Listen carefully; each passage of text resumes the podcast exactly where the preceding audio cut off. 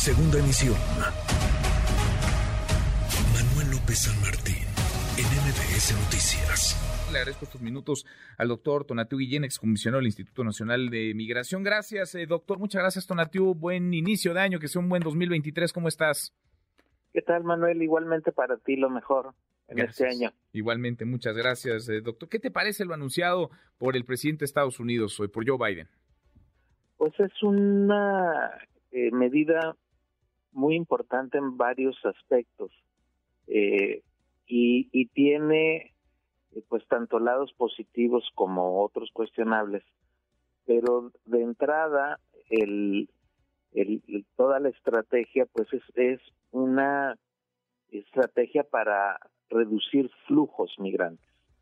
Pues este es a pesar de que hay pues una apertura muy significativa, que ese es el, que es el lado bueno de que hasta 360 mil personas en, en, este año puedan ingresar eh, regularmente a Estados Unidos y, ser pues eh, eh, sujetos de, asilo, que sería la medida principal dentro de un proceso ya en Estados Unidos.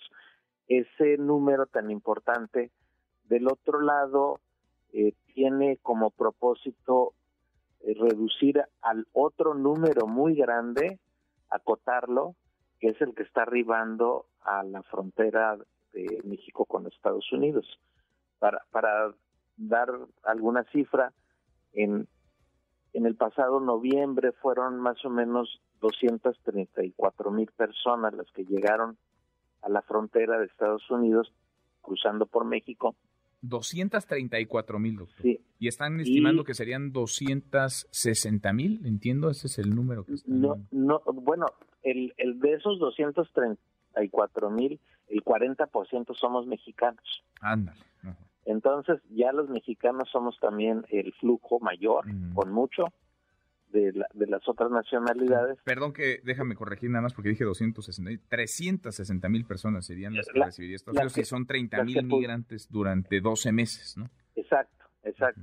Ese, ese cifra, ese lado positivo que reitero es muy bueno, pero hay que verlo en el contexto de que se trata de frenar al otro gran flujo, a los otros, a los otros flujos, este, que por ejemplo en, en este noviembre también los cubanos, solamente cubanos, fueron 34 mil.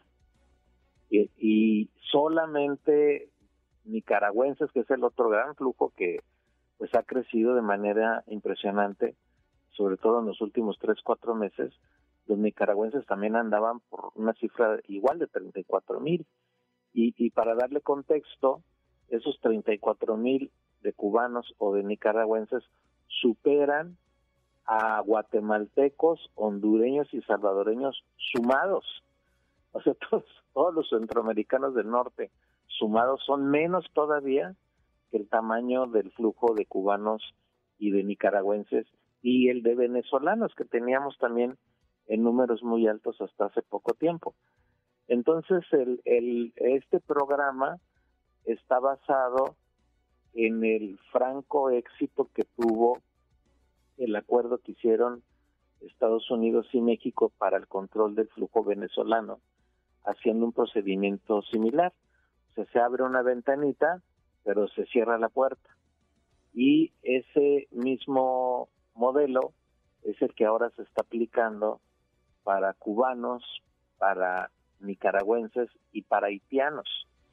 Entonces, la, la meta es que ocurra en la expectativa del gobierno de Estados Unidos la meta es que ocurra algo parecido con los venezolanos, que el flujo se redujo de manera impresionante.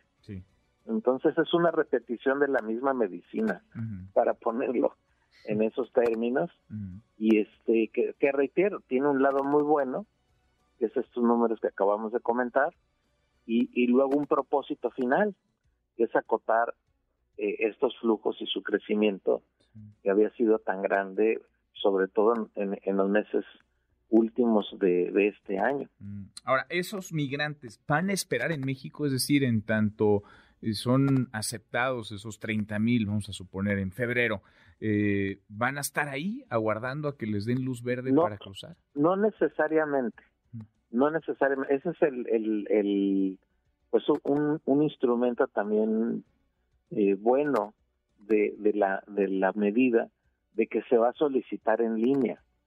Entonces puedes estar en México o en cualquier otro lugar y eh, se, se solicitaría, se hace una preevaluación en línea y en su caso se le da una cita a la persona en un día y punto determinado.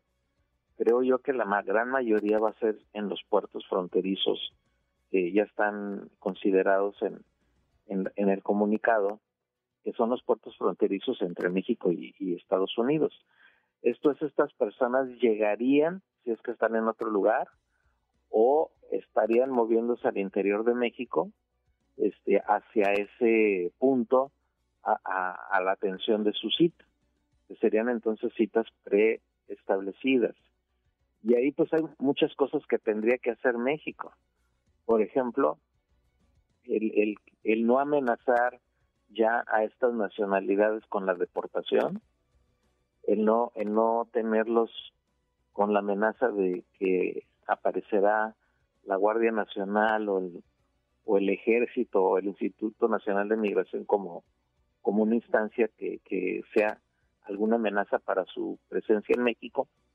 Y este que, que hay que, que hay que arreglar todo eso. Y el otro en el cortísimo plazo es la atención humanitaria de todos los que ya están aquí en México. Y ese creo que es el, asunto de corto plazo que hay que también afinar porque no no no hay ninguna eh, anuncio sobre eso. Y, y, pues seguramente vamos a tener una presión en términos de, necesidad de apoyo en lo más básico para las personas que están siendo pues, retornadas a México y que ya han saturado todos los albergues pues de la sociedad civil necesitaremos más, más detalles para comprender y para dimensionar el alcance de esto, pero por lo pronto queda ahí el anuncio de Biden en la víspera de su visita a nuestro, a nuestro país. A ver si nos dan un poco de más luz el lunes, martes que anda acá el presidente de Estados Unidos. Eh, doctor, gracias, muchas gracias como siempre. Un gusto saludarte, Manuel. Igualmente, gracias, muy, muy buenas tardes. Redes sociales para que siga en contacto: Twitter, Facebook y TikTok. M. López San Martín.